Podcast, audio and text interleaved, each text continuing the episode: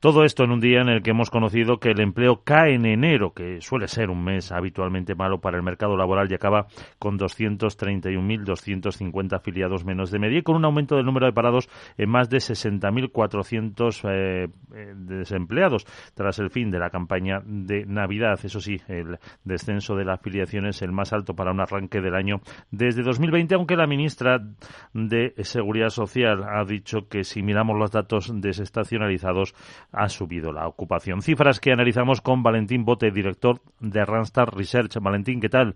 Muy buenos días. Hola, muy buenos días. Eh, su impresión sobre estos eh, datos de paro y de afiliación a la seguridad social. Bueno, pues eh, enero siempre nos deja cifras muy tremendas, ¿no? Siempre hay unas, unas caídas de la afiliación muy notables, en este caso 231.000 afiliados menos, y eh, efectivamente, cuando comparamos con eneros de años anteriores, pues nos encontramos que hay eh, meses eh, o años, mejor dicho, en los que hubo descensos más altos, pero en la última década solo el año 2020 tuvo un peor comportamiento la afiliación. Por tanto, la cifra entra dentro de lo razonable, en ese umbral de los 200.000 afiliados, pero en la última década los eneros han sido mejores, sistemáticamente mejores, con la única excepción del año 2020. Aún así, como digo, pues mm, entra dentro de lo razonable.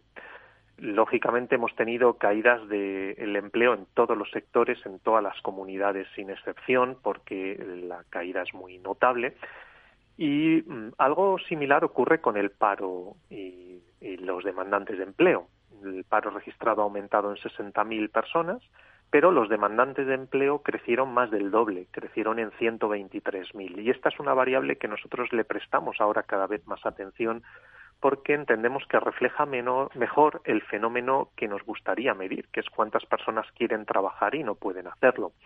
Ya sabemos que la diferencia eh, o el gran problema viene por el fuerte crecimiento de los fijos discontinuos en situación de inactividad, que no se contabilizan como parados registrados, pero sí como demandantes de empleo. Y esta variable está generando una divergencia muy grande entre el paro registrado, que ha quedado situado después de la subida de este mes en 2,77 millones, y el paro efectivo, donde a los eh, parados registrados le sumamos los demandantes de empleo con relación laboral, que esencialmente son los fijos discontinuos.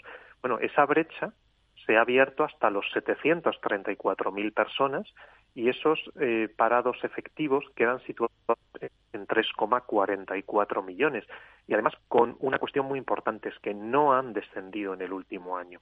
Hemos tenido un año con un fuerte crecimiento del empleo, de más de 500.000 afiliados, eh, con crecimiento económico, pero no hemos sido capaces en España de reducir el paro efectivo. Y esto, pues sin duda, es algo que genera una reflexión.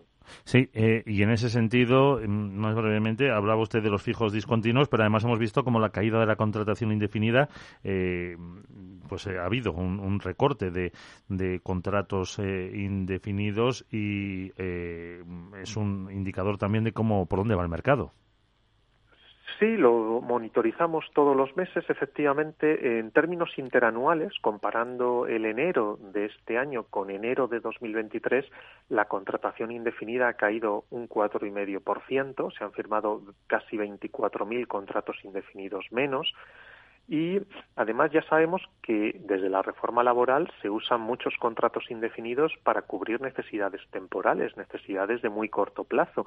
Y como consecuencia de ello, pues monitorizamos también el número de personas que en el mismo mes natural firman más de un contrato indefinido. Y en enero han sido 29.000 que se unen a los de los meses anteriores y ya totalizan desde la el inicio de la reforma laboral, pues 776.000 personas que han firmado más de un contrato indefinido en un mismo mes natural. Y esto, pues, desde luego es, algo muy llamativo. Pues con esa reflexión nos eh, quedamos. Eh, Valentín Bote, que es el director de Randstad Research, muchísimas gracias por este análisis y hasta la próxima. Feliz día. Un placer, como siempre.